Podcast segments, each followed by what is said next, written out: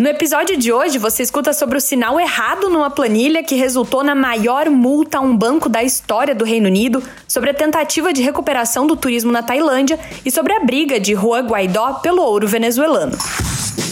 Esse podcast é um oferecimento e Itaú, sua nova experiência de investimentos. Disponível na Apple Store e Google Play. Baixe agora.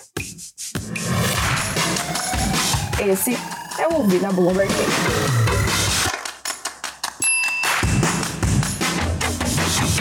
O Standard Chartered recebeu uma multa recorde do principal regulador bancário do Reino Unido depois que um erro numa planilha fez com que o acesso do banco a financiamento em dólares americanos parecesse maior do que realmente é. A Prudential Regulatory Authority, ou PRA, do Banco da Inglaterra, impôs uma multa de 46 milhões de libras, ou 61 milhões de dólares, por cinco erros em relatórios entre março de 2018 e maio de 2019. O PRA disse que um erro em uma única célula de uma planilha do banco resultou na violação do limite de financiamento. O caso foi que uma cifra de cerca de 10 bilhões de dólares foi inserida como um número positivo embora fosse um passivo e, portanto, devesse aparecer como um zero ou como um sinal negativo.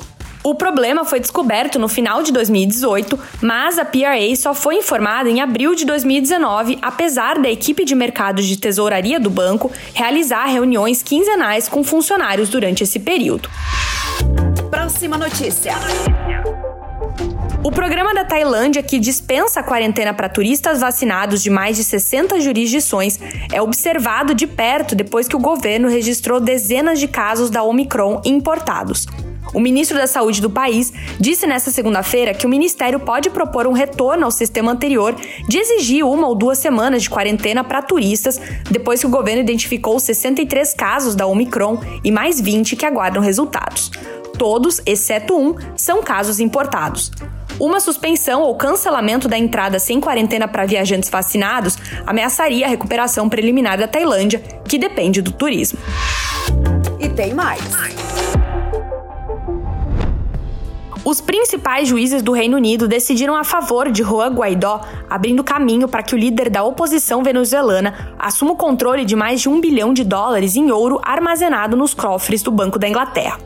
A Suprema Corte aceitou o reconhecimento do país de que Guaidó é o legítimo presidente da Venezuela, mas disseram que um tribunal de primeira instância ainda precisará considerar se as decisões dos tribunais venezuelanos também devem ser levadas em consideração. O caso foi ouvido por vários tribunais do Reino Unido desde que o Banco Central do país latino-americano processou o Banco da Inglaterra para ter acesso ao ouro, dizendo que era urgentemente necessário para combater a pandemia de Covid-19. Enquanto isso, Guaidó viu seu apoio vacilar, já que o presidente Nicolás Maduro continua no poder e o partido dele dominou as eleições regionais de 2021. Essas foram algumas das notícias que estão lá no site da Bloomberg Linha Brasil. Entra lá em bloomberglinea.com.br para conferir mais.